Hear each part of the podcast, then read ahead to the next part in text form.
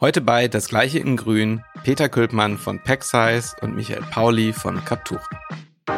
Ökologisch ist ja auch oft immer ökonomisch. Das heißt, wenn ich Geld einspare, Zeit einspare, Prozesse schlanker mache, weniger fehlerbehaftet, dann geht damit einher natürlich auch, dass ich ja weniger Energie für irgendwas verbrauche, für den Transfer, für den Transport, um es zu korrigieren etc.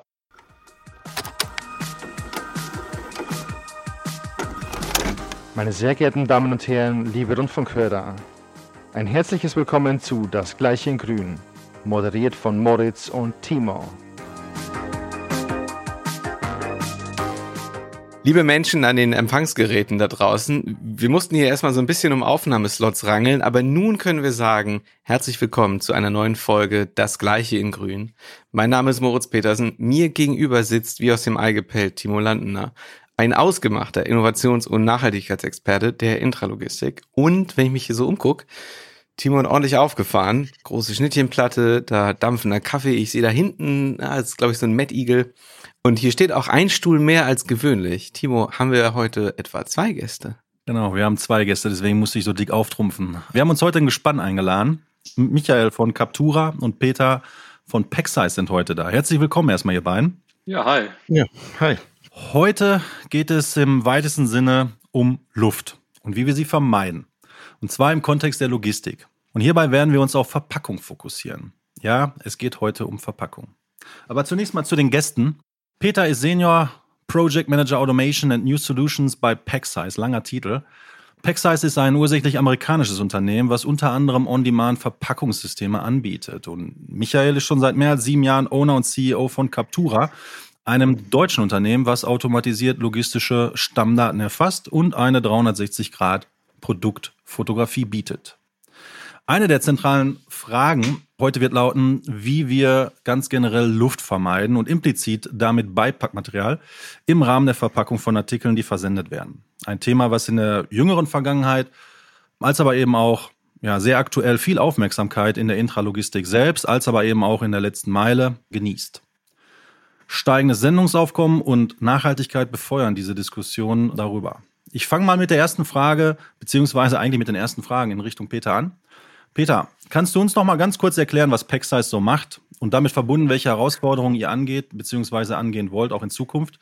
Und ideal wäre das, wenn du das verbinden könntest mit Zahlen, Daten, Fakten, sodass wir uns alle ein Bild machen können über die Herausforderung, vor der wir stehen. Ja, gerne. Also wir bei Packsize beschäftigen uns auch ausgiebig mit dem Thema Luft, äh, aber auch wie wir sie aus dem Paket herauskriegen.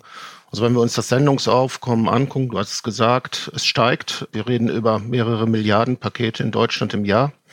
Und wir wissen, dass in den meisten Paketen doch signifikant viel Volumen leer ist, also Luft im Paket verschickt wird. Da gibt es auch Untersuchungen, die liegen so um die 50 Prozent. Also das heißt, man kann die Pakete tendenziell halb so groß haben wie sie heute sind. Und das ist genau unsere Kernaufgabe. Also wir bei Packsize beschäftigen uns damit, Lösungen anzubieten, die es erlauben, maßgenaue Pakete herzustellen, also ein Stückzahl eins für einen Auftrag, für ein Produkt, ohne dass noch irgendwelche Luft im Paket ist oder die Luft minimiert wird. Mhm. Und ja, wir erreichen das auch in den Projekten. Also wir haben nachweislich Effekte, dass wir 40 Prozent des Restvolumens vermeiden können. Und mit dieser Vermeidung des Restvolumens ist natürlich auch eine Einsparung der Verpackungsmaterialien verbunden. Also mhm. direkt mit der Wellpappe, wenn ich 40 Prozent Volumen spare, spare ich ungefähr 20 bis 25 Prozent der Wellpappe ein. Mhm. Aber indirekt dann natürlich auch die Füllmaterialien. Mhm. Also da ist der Einsprung noch höher, da gehen wir auf ja, bis zu 60, 70 Prozent. Manchmal hat man noch Artikelkombinationen, wo man trotzdem Füllmaterial braucht. Aber Wellpappe und Füllmaterialien kann man mit einer Pack-Size-Lösung deutlich reduzieren. Und das ist natürlich mit einer Einsparung verbunden. Also das ist natürlich das zweite Ziel. Neben der Nachhaltigkeit möchten wir unseren Kunden Lösungen bieten, die insgesamt die Wirtschaftlichkeit erhöhen. Und das ist natürlich neben der Materialeinsparung auch eine Prozessoptimierung. Und wir greifen natürlich auch in Prozesse ein mit unseren Maschinen, produziert der Kunde seine Verpackung selbst in dem Moment, wenn er sie braucht. Und damit sieht der Prozess typischerweise ganz anders aus als in dieser klassischen Packerei mit zig Packtischen, wo Mitarbeiter einzeln in Standardboxen verpacken. Genau. Das wäre jetzt auch äh, meine zweite Frage im Grunde genommen. Also ich stelle mir das jetzt so vor und vielleicht auch für die Zuhörer da draußen. Ähm, normalerweise gibt's Standard-Verpackungskartons, äh, so zumindest noch die Welt von vor x Jahren. Soll heißen, in verschiedenen Größen, wie wir sie auch von T-Shirts kennen, also XS, S, L und das waren dann die Standardverpackungsgrößen. Und worauf ihr euch fokussiert, ist letztlich gemessen an dem Artikel oder die Artikel, die versendet werden, ein perfektes Packstück zu kreieren, quasi on the fly, damit halt eben diese Luft vermieden wird, die natürlich bei Standardgrößen halt gegeben ist, sofern das äh, die Artikel oder der Artikel halt dort nicht perfekt Tetris-mäßig reinpassen. Das ist so korrekt beschrieben, sage ich jetzt mal. Ganz genau, so ist es. Also diese typische historisch gewachsenen Verpackungssortimente, die finden wir ja auch, wenn wir in ein, ein Kundenumfeld kommen. Und äh, ja, meistens hat man diese fünf, sechs, sieben, vielleicht mal zehn Standardboxen. Dann wird es schwierig, dann kommen Probleme auf der Beschaffungsseite, dann hat der Packer Probleme, die richtige Box auszuwählen, er vertut sich, muss neu packen. Also das ist tendenziell limitiert und genau dagegen gehen wir an, mit dieser hohen Flexibilität maßgenau eine Box für das Produkt zu machen. Und um den Michael jetzt auch in die Runde hier mit einzuladen, ich kann mir gut vorstellen, dass das natürlich sehr gut funktioniert, wenn man weiß, äh, welche Artikel quasi verpackt werden müssen und welche Abmaße sie haben. Ja, genau, ist richtig. Und ähm, deswegen gibt es auch Captura, also mhm. nicht nur deshalb, aber das ist so ein großer Case, den wir bedienen oder wo wir sozusagen eine Datengrundlage schaffen. Peter kann mit seinen Maschinen entscheiden, wie groß soll denn genau der Karton geknickt, gefertigt werden, damit halt möglichst wenig Luft drin ist. Das Lagerverwaltungssystem kann entscheiden, welche, ne, wenn ich doch erstmal noch auf Standard, bevor ich auf Peters System, auf Pack-Size-System umstelle, wenn ich mit Standardkartonagen arbeite, kann die Software rechnen, wenn mal alle Artikel, die im Lager gehandhabt werden, äh, mit unserer Lösung vermessen und gewogen wurden, dann kann die Software entscheiden, ja, welchen Karton brauche ich denn von den fünf Größen, ne, damit ich alles reinpacke, damit ich ein Maximum nicht überschreite, damit es stabil genug bleibt. Und ja, deswegen hat Captura diese Lösung erzeugt. Ich selbst habe auch, ja, als Softwareentwickler gearbeitet in einer Firma, die Logistik-Software erzeugt hat, produziert hat und habe da halt die Leute kennengelernt, die Prozesse kennengelernt, habe gedacht, Mensch, da musst du mal ran, da muss man eine Lösung für geben und so hat es sich ergeben. Wenn man eure beiden Ansinnen und eben aber auch Produkte äh, miteinander kombiniert, dann generiert man dadurch einen Mehrwert im Sinne jetzt der Luftvermeidung. Ich stelle mir das jetzt so vor, und das ist erstmal eine Frage dann in Richtung von Peter. Also ähm, äh, ihr über, kriegt die Daten im Grunde genommen erstmal von einem übergelagerten System, welche Items gepickt werden müssen. Dann ähm, nimmt ihr die Stammdaten, wo auch immer sie abgelegt sind, die ähm, von Captura mit äh, äh ja, 360 Grad Scannung dann äh, ihrem Abmaße bekommen und ihr rechnet dann quasi aus anhand der Daten, ähm, spielt ihr ein bisschen Tetris, um das mal ganz vereinfacht äh, zu sagen. Also ihr spielt ein bisschen Tetris, um dann halt das Packstück äh, perfekt auszu, auszutarieren. Genau, wir liefern auch Software. Bei uns heißt das Cubing. Also eigentlich ist es genau dieses Tetris, was du beschreibst, wenn wir die Abmessungen haben und die Gewichte der Pack, äh, einzelnen Artikel, dann können wir das Packschema berechnen und anhand des Packschemas dann die passende Box generieren. Also das ist bei uns eigentlich ein Prozess, der sehr integriert läuft und wir mögen es auch wirklich mit Daten zu arbeiten, weil ich diese Schritte sehr früh im Prozess machen kann. Also wenn der Auftrag kommt, kann ich eigentlich schon berechnen, wie soll er verpackt werden, wie groß wird später die Sendung. Ich kann Optionen wie Pick to Box, also wirklich mit der, mit der passenden Box in die Kommissionierung gehen, in die Box hineinpacken. Das sind alles Vorteile, die sich ergeben, wenn wir mit Daten arbeiten. Wenn wir diese Daten nicht haben, dann kommen wir in, in eine Welt der Messtechnik. Das heißt, ganz am Ende des Prozesses würden wir die Artikel nochmal vermessen und dann die passende Box machen. Das geht auch, das machen wir auch sehr oft, aber die Daten schaffen einfach viel mehr Flexibilität in der Planung. Man kann sich viel mehr Prozessoptionen überlegen, die dann auch wiederum zur, zur Nachhaltigkeit der Prozesse äh, beitragen. Peter, wie sieht denn so eine Maschine, die ihr dann, also Timo und ich nutzen gerne ein fiktives Beispiel einer Bürostuhlfirma, die, um da alles anzuwenden, was wir so, was wir so an, an Geschäften hier so besprechen.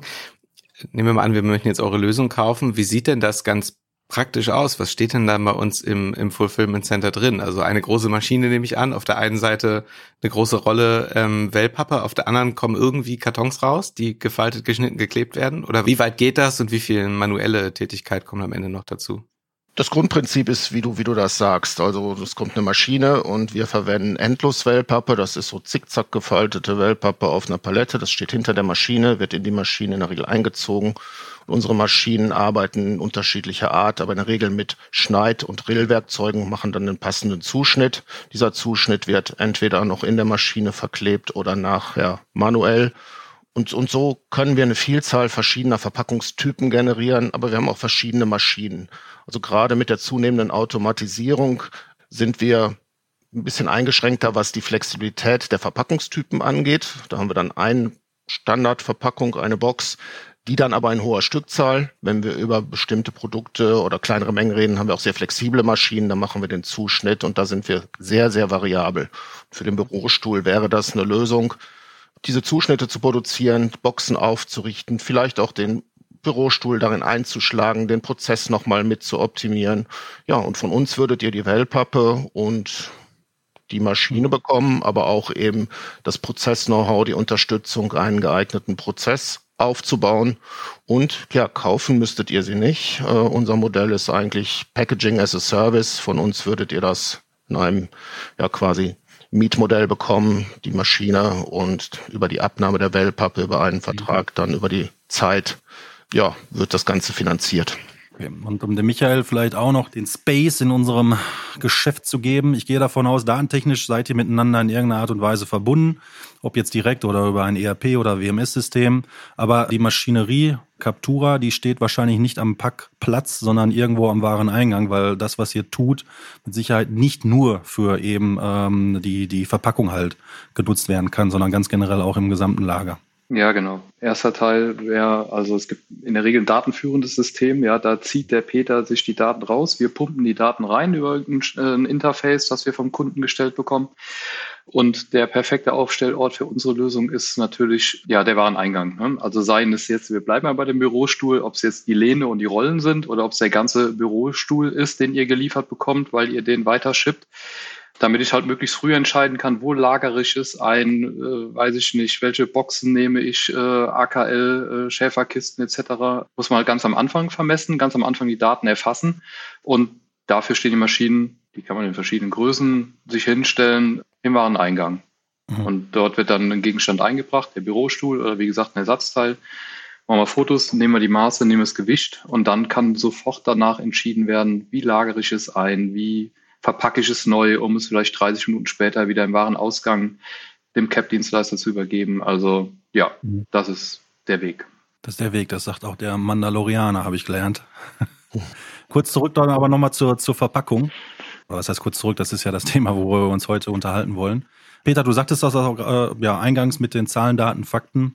Die Prozente, die da so rumschwirren, äh, die, die ihr quasi auch einspart durch On-Demand-Verpackungslösungen. Gibt es dann auch Zahlen, Daten, Fakten neben der Quantifizierung von eben äh, ja, Geld letztlich, ne, was das an Effizienz bedeutet, auch ähm, äh, im Hinblick auf eben Auslieferung soll heißen, ähm, umso weniger Packstück Volumen ich brauche, weil ich perfekt halt on demand produziere, umso mehr kriege ich in einen LKW rein hinein oder in einen Cap-Dienstleister? Ja, genau. Also das, der Volumeneffekt, der zieht sich dann ja durch die ganze Transportkette und wir schaffen es auch in den Kundenprojekten immer wieder, das zu belegen. Also wir sind sehr datenorientiert, wir simulieren diese Themen und ab einem gewissen Volumen hat man beispielsweise schon eine Einsparung an Wechselbrücken pro Tag. Ein relativ großes Logistikzentrum, was Paketvolumen um 30, 40 Prozent senkt, äh, spart ein bis zwei Wechselbrücken am Tag ein und dann diese Vorlaufkosten. Das kann man auch direkt mit den CAP-Dienstleistern verhandeln.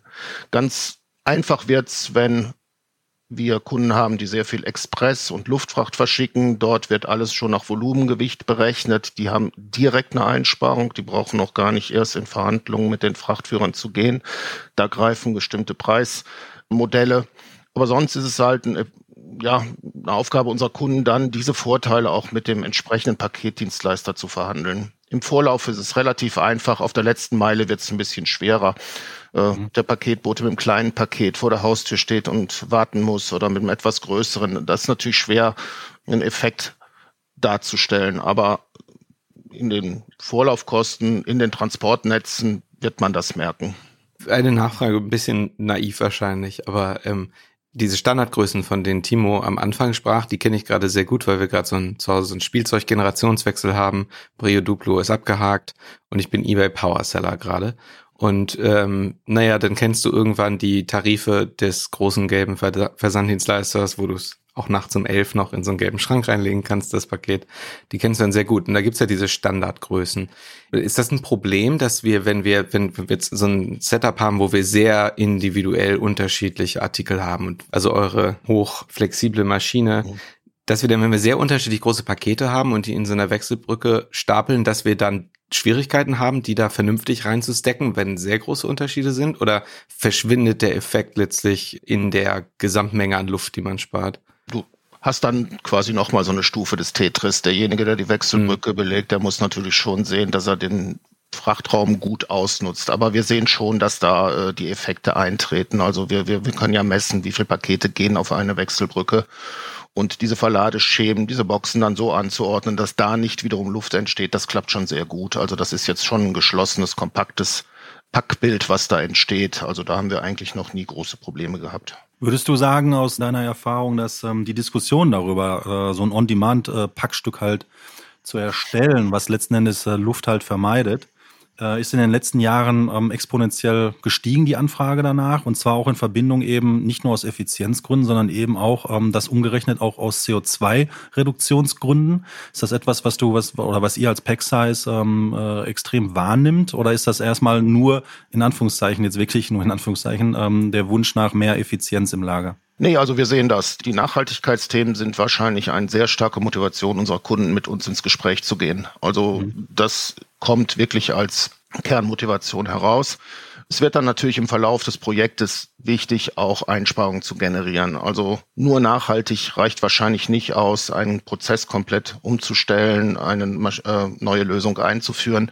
Wir brauchen auch immer noch einen positiven Business Case, den wir mit dem Kunden zusammen entwickeln. Aber ganz klar, die CO2-Thematik, Ressourcenschutz, der Wunsch, nachhaltige Verpackungsmaterialien einzusetzen, das sind ganz starke Motive unserer Kunden. Ja, und die gleiche Frage auch an Michael gerichtet, jetzt ähm, über die Verpackung halt hinaus hinsichtlich Stammdatenerfassung. Ähm, also wir haben das gleiche Thema ja auch über die gesamte Lieferketten, wenn es um CO2-Ausstoß geht, mehr Transparenz, messen, messen, messen. Und jetzt weiß ich ja natürlich auch aus der Intralogistik, weil ich da jetzt schon jahrzehntelang tätig bin, auch dort wird auch nicht immer gemessen. Deswegen ist so ein System, was Captura anbietet, natürlich sehr, sehr, äh, bringt einen Benefit an der Stelle. Ähm, ist das auch mittlerweile bei euch im Einklang mit eben Nachhaltigkeit, dass sie deswegen mehr und mehr angefragt werden? Weil wir müssen messen, messen, messen. Jetzt in eurem Fall sind es dann halt die Abmaße, um halt dann ja perfekt äh, im nachgelagerten Prozess damit auch umgehen zu können? Also tatsächlich ist die Argumentation bei den Personen, die an uns herantreten, also die Operativen, ja recht ausgewogen. Also es wird ja mitformuliert, dass es natürlich eine Einsparung gibt, auch CO2, und da müssen wir ja auch was machen. Ja, und äh, so, sage ich es mal ganz salopp, wird das thematisiert.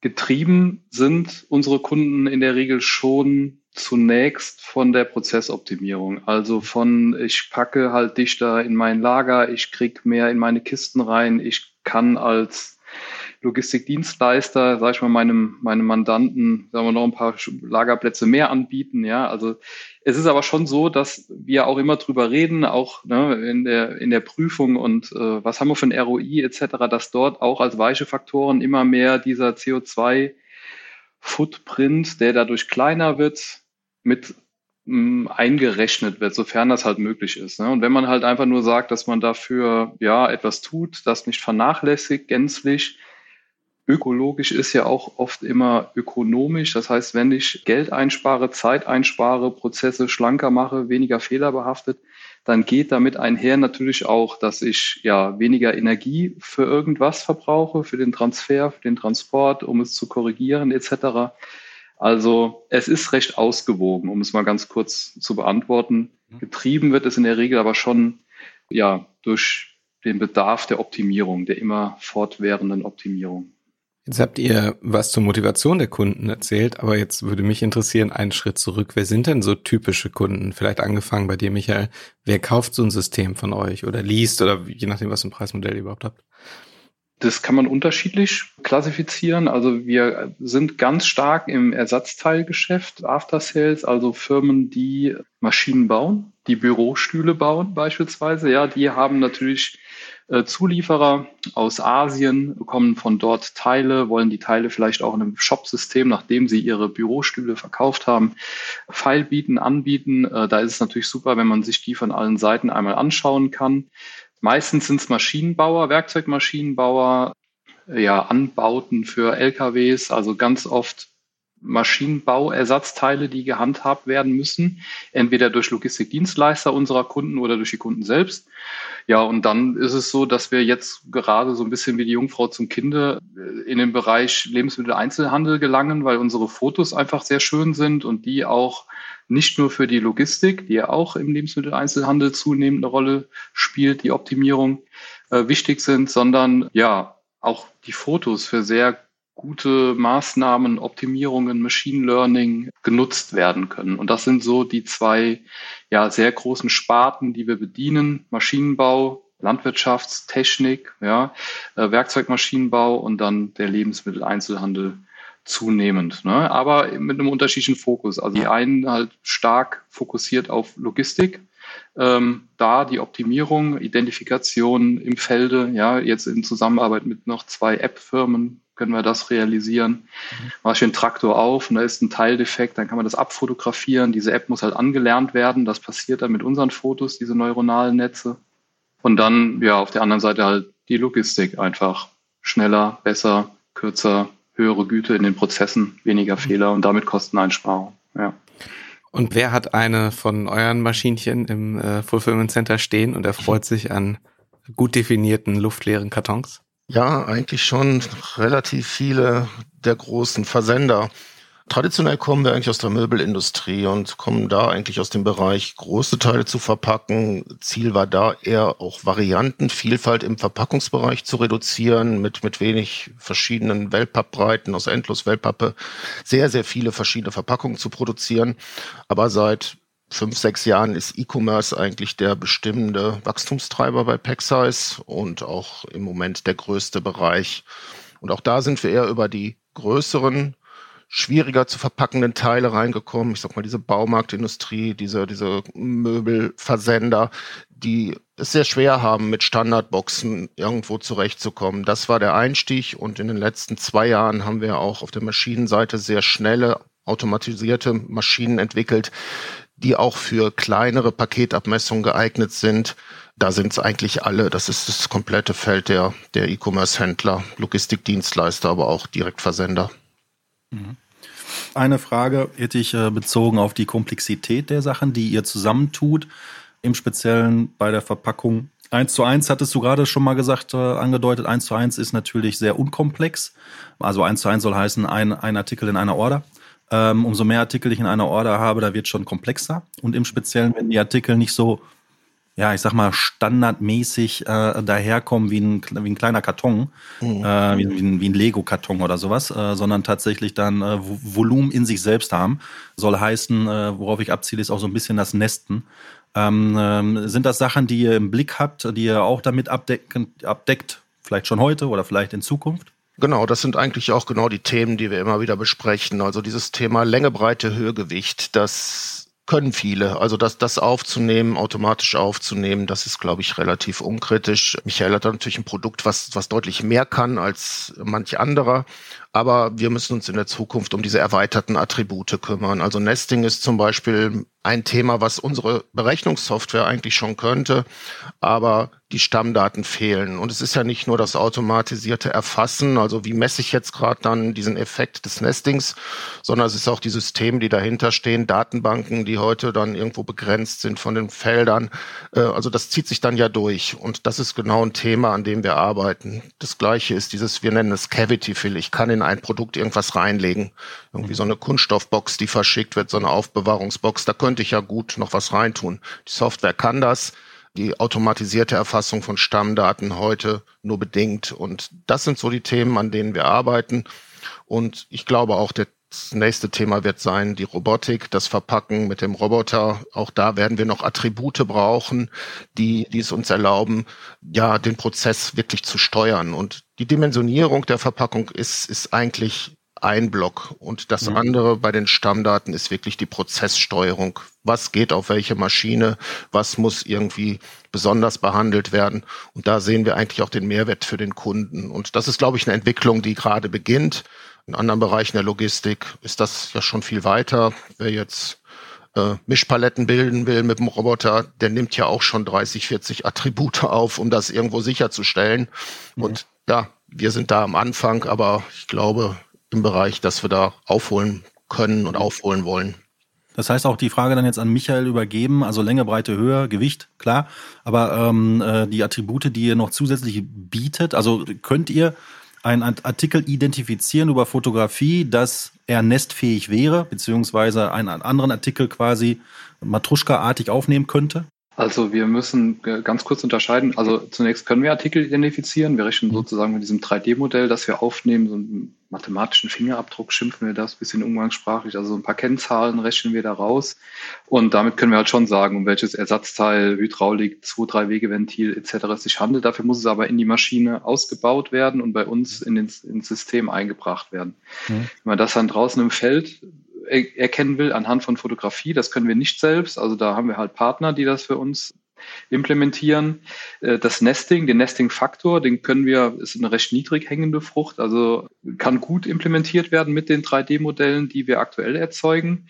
Also es gibt halt systembedingt ein paar Verschattungen. Das heißt, wir haben, wir erzeugen jetzt kein 3D-Modell, ähm, das ich im 3D-Drucker ausdrucken kann. Ja, aber ich kann halt schon sagen, ich habe hier ein Loch, ich habe hier eine Öffnung, ich habe ein Hufeisen. Nehmen wir mal ein Hufeisen, wenn wir das reinlegen, dann wird das gescannt. Ne? Das kann man sich vom geistigen Auge vorstellen. Zwei Hufeisen, die kann ich natürlich stupide nebeneinander legen. Dann brauche ich ungefähr, weiß ich nicht, die Grundfläche von einem DIN A4-Blatt. Wenn ich aber jetzt ein bisschen smart rangehe, ich nutze das 3D-Modell und prüfe, wie kann ich den verschränken? Also kann ich vielleicht einen Flügel, einen Arm des Hufeisens in das andere Hufeisen reinpacken, dann habe ich direkt viel weniger Grundfläche und damit auch, ja, umschlossenes Volumen, das ich verschicken muss. Und da helfen unsere 3D-Modelle natürlich sehr gut, die in der Regel, also viele Kunden sagen, ja, brauche ich die denn, kann ich die nicht weglassen, machen wir es ein bisschen günstiger. Also nein, wir erzeugen einen digitalen Zwilling, ein, ein komplettes Abbild des Gegenstands. Der ist maßstabsgetreu und den vermessen wir dann. Ne? Das heißt, den drehen wir in der Box iterativ, gucken, wann ist die Box besonders klein und dann haben wir das umschließende Maß, die Volumen. Und ja, wohin die Reise es immer mehr geht, Stichwort Robotik, kann ich jetzt mal ohne Namen zu nennen, aber ein Kunde plant, na, sagen wir mal anders, der hat vier Parkplätze, die sind noch personell besetzt. Ja, und äh, dann würde der aber gerne, die werden automatisch zugeführt über Förderer, äh, was dort verpackt werden soll. Und dann würde der aber gerne im Vorfeld entscheiden, äh, welche Gegenstände aus meinem AKL kann ich denn vielleicht mit der Robotik handhaben, also mit Saug- oder Greifpunkten mhm. äh, in einen Karton bringen? Und das muss er natürlich vorher entscheiden, weil wenn wir jetzt mal überlegen, wir haben vier von diesen manuellen Packplätzen und äh, will vielleicht zwei mit Robotern versehen, habe dann nur noch zwei, wo ich Personaleinsatz habe, dann muss ich natürlich vorher, muss die Software entscheiden, wie ist das Routing? Also welche Teile fahre ich zu den Robotern, weil die sie mhm. gut saugen und greifen können und welche weiß ich nicht, Teddybären oder irgendwas Komplexeres, fahre ich dann zu den Personen hin. Ne? Und das kann der halt entscheiden, basierend auf den 3D-Modellen, auf Klassifizierung. Mhm. Ne? Also da wird dieses Datenthema, Entscheidungsthema immer wichtiger und äh, die Dimensionen werden immer mehr. Äh, jetzt haben wir sehr viel über intralogistische Prozesse gesprochen und wie wir Luft vermeiden. Ein weiterer Bestandteil des Themas Verpackung ähm, ist das Verpackungsmaterial. Peter, du hattest schon im Anfang ähm, anklingen lassen, ähm, ihr nutzt Wellpappe. Mhm. Vielleicht kannst du uns da nochmal im Bilde setzen, was Vorteil, gegebenenfalls auch Nachteil von Wellpappe ist, äh, verglichen zu anderen Verpackungsmaterialien, die da so ähm, am Markt existieren und warum habt ihr euch für Wellpappe entschieden?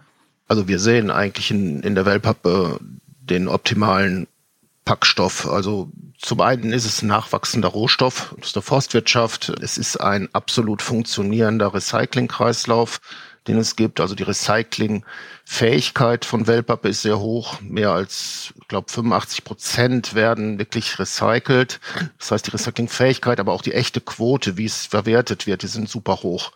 Und damit sind wir eigentlich bei der Wellpappe auf einer ganz guten Seite und sie bietet uns einfach viele Gestaltungsmöglichkeiten. Ich kann mit den Papiersorten spielen, ich kann mit der Wellpappstärke spielen, um wirklich eine optimale Verpackung für den Kunden zu generieren. Und daher sind wir da eigentlich ziemlich sicher, das bestmögliche Verpackungsmaterial zu haben. Und wir gucken im Moment dann eben auf die ja, damit verbundenen Themen. Das ist Füllmaterial, wo ich dann oft die Auswahl zwischen Papier und Kunststoff habe. Und es sind auch diese Klebebänder, Verschlussmittel, wo man auch äh, unter Nachhaltigkeitskriterien schon noch auswählen kann, wie verschließe ich meine Box, wie optimiere ich das.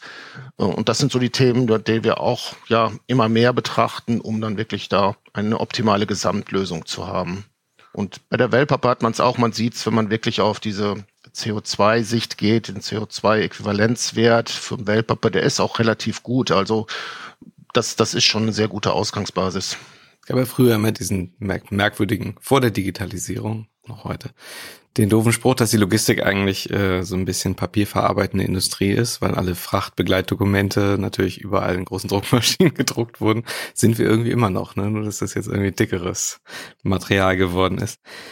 Wir alle kennen doch diese Fälle, wo du was bestellst und du kriegst ein Paket nach Hause und du denkst, weiß ich gar nicht mehr, was ich so Großes bestellt habe und machst das auf und dann liegt da unten in der Ecke irgendwie, weiß ich nicht, irgendeine Kleinigkeit und ganz viel Füllmaterial. Und für mein Gefühl ist das zwar weniger geworden, das kann natürlich an eurer Lösung liegen, mhm. vielleicht sind aber alle auch auf den Trichter gekommen, ähm, dass vielleicht eine gute Idee ist, besser auszuwählen. Wie passiert denn sowas heute, also quasi Firmen, die nicht eure Systeme nutzen, dass, woran liegt das, dass so viel so absurd viel Luft in vielen Fällen verschickt werden. Wie, wie läuft so ein Standardverpackungsprozess ohne eure Anlage? Naja, es ist wirklich dann, dass wir es so eingangs beschrieben haben. Es gibt ein relativ schmales Sortiment an verschiedenen Verpackungen, die zur Verfügung stehen und es passt eigentlich nie. Dann hast du den Effekt, dass die Leute vielleicht gerade am Parkplatz die passende Box nicht haben. Bevor sie dann die passende Box holen, nehmen sie lieber die nächstgrößere. Es ist ein unheimlicher Zeitdruck in diesen Abläufen. Da wird dann auch nicht mit der nötigen Sorgfalt vielleicht gearbeitet. Also da gibt's schon verschiedene Gründe. Aber äh, letztlich glaube ich auch der, dass bei den Versendern, die solche Pakete versenden, auch das Bewusstsein einfach noch nicht so hoch ist, sich darum zu kümmern.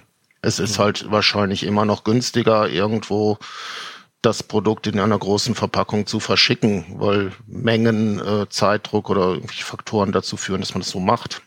Und wenn ich es richtig verstanden habe, wird ja auch ähm, der Versanddienstleister in der Regel, was du eben sagtest, nach Stück bezahlt und nicht nach, nach Volumen, das er für mich transportiert, richtig?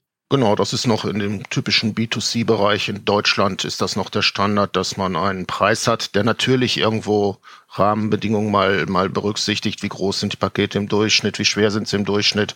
Aber es ist kein direkter Effekt. Wenn man dann ein Paket völlig überverpackt darunter mischt, das, das kostet das Gleiche, ne? Oder ist die Motivation noch nicht da? Ich hätte noch eine Frage an, an Michael. Wir haben in der letzten Staffel einen Anbieter gehabt, der Recommerce macht. Und da haben wir gelernt, dass es dann viele, also die, die nehmen quasi die Versandrückläufer. Manche davon gehen direkt in die Kanäle bei Amazon wieder rein, weil es quasi neu ist. Geht dann aber auch eine ganze Menge Produkte, die halt irgendeinen, in einem Zustand sind, den du nicht mehr als neu bezeichnen könntest. Ist da quasi, ist das ein Bereich, der für euch interessant ist? Quasi so naja, weniger das 3D-Modell, sondern eher die Produktfotografie, der, das Feature, was du eben nanntest, was auch für den Lebensmitteleinzelhandel interessant ist. Quasi am Wareneingang, der dann deutlich vereinzelter und deutlich individueller ist, die, der Zustand des Produktes, so ein, weiß ich nicht, gebrauchte Kaffeemaschine von allen Seiten zu fotografieren, einzulagern und dann irgendwann mit äh, Peters Karton wieder auszuliefern? Oder ist das aktuell nicht im Fokus? Äh, jetzt, ja, bei unseren aktuellen Kunden bisher nicht, ist aber auf jeden Fall ein Prozess, der Sinn macht. Also dieses Erfassen, also fotografieren, vermessen, wiegen, ne, es dauert vielleicht ein, zwei Minuten. Da würde man ja auch nicht an der Maschine stehen bleiben, sondern ich mache halt in meinem Wareneingangsprozess weiter, was ich ja gerade habe. Peters Kaffeemaschinen irgendwie mal durchzählen, wie viel sind es denn, sind sie alle heile und so weiter, während die Maschine die Daten aufnimmt. Und dann kann das schon sein, ja, dass die Daten so schnell, die Bilder so schnell im Shop sind oder bei eBay sind, wo ich ja dann möglichst schnell Time to Market die Kaffeemaschine auch schnell wieder am Markt verkauft haben will. Die sind dann schneller bei eBay hochgeladen, wie ich sie vielleicht an meinem Palettenstellplatz eingelagert habe, in meinem eigenen Lager, wo ich am Anfang im Wareneingang gescannt habe. Also das macht definitiv Sinn, macht auch bei kleinen Stückzahlen Sinn, weil ja, ich habe dann halt alles, was ich brauche, ne? um das mhm. dann nochmal schön zu verkaufen, ansehnlich zu verkaufen und es schafft halt auch Transparenz. Ne? Also gerade wenn ich weiß, ich kaufe so eine gebrauchte Kaffeemaschine, wir so vertrieblich haben wir immer zwei Klassen Kunden. Gibt einmal die Zweifler, die sagen, ah, bevor ich die Rückseite von der Kaffeemaschine nicht sehe oder den Stecker oder ist die verranzt oder so, dann bestelle ich sie lieber nicht. Naja, kriege ich mein Geld nicht wieder. Oder mhm. es gibt die, die sagen, ach komm, passt schon, schick mir die Kaffeemaschine, dann kommt die an, dann sind die total enttäuscht, weil sie irgendwie doch nicht ganz sauber ist, der Stecker fehlt, Gott weiß was. Dann schicken die die Kaffeemaschine zurück und du hast einen Retourenprozess, den du bezahlen musst. Also mit so ein bisschen ein paar schöne Fotos kann man echt so viel es besser machen. Also kurze Antwort, macht Sinn. Ja. Ähm, eine Frage hätte ich noch in Richtung Peter, zogen jetzt nochmal auf die Wellpappe. Ich kann mir gut vorstellen, dass äh, euer Produkt nicht überall eingesetzt werden kann, auch hinsichtlich des, des Werkstoffes Wellpappe als solches also äh, fällt da jetzt gerade ähm, in, in, in der Fashion-Industrie werden klassischerweise Tüten oder Polybags, wie auch immer, versendet. Ähm, gibt es so etwas, wo du jetzt von, von deiner Seite aus sagen würdest, okay, ähm, das, was wir anbieten, in Verbindung dann eben On-Demand-Packaging plus eben Wellpappe als Material, da macht es gar keinen Sinn. Gut, der Effekt der Volumenreduktion geht natürlich ein bisschen verloren, wenn die Sendungen sehr, sehr klein werden. Mhm. Und da, gerade der Fashion-Bereich, den du ansprichst, da sind es natürlich diese flexiblen Verpackungen, die nochmal eine Materialeinsparung mit sich bringen. Also da müssen wir schon an unsere kleinsten Boxgrößen gehen, gucken, was wir da noch an Vorteil generieren können. Aber das ist sicherlich ein Bereich, wo, wo wir mit unseren heutigen Lösungen an Grenzen kommen. Und wir mhm. analysieren das gerade auch sehr stark. Was müssten wir eigentlich tun, um in diese Segmente reinzukommen? Äh, aber da haben wir sicherlich diese Herausforderung. Pakete sind tendenziell eh schon recht klein. Und ja, mit den flexiblen Packmitteln hat man da natürlich auch schon eine Alternative, die sehr gut funktioniert. Also da, da kommt man sicherlich an Grenzen. Stichwort Grenzen. Äh, total, total dürftige Überleitung, aber sie lag irgendwie zu nah. Michael und Peter, das war sehr interessant. Ganz herzlichen Dank. Immer gut zu sehen, dass es Dinge gibt, die Geld sparen und die Umwelt entlasten. Hier ist es ja dann tatsächlich, also ich bin tatsächlich nicht auf dem Standpunkt, dass immer in, in Hand in Hand gehen muss. Aber ich meine, wir nehmen das Produkt, äh, das, das Paketvolumen mal als gegeben an und dann ähm, ist es natürlich netter, weniger Luft zu transportieren. Wenn man dann noch weiß, dass ja die Lkw auf der Straße auch zu einem sehr signifikanten Teil leer sind, wird's ja noch, noch blutiger, wenn man sich überlegt, wie viel Luft dann insgesamt im System ist. Also viel Erfolg weiterhin im Luft rauslassen und schön, dass ihr da wart. Ja, vielen Dank.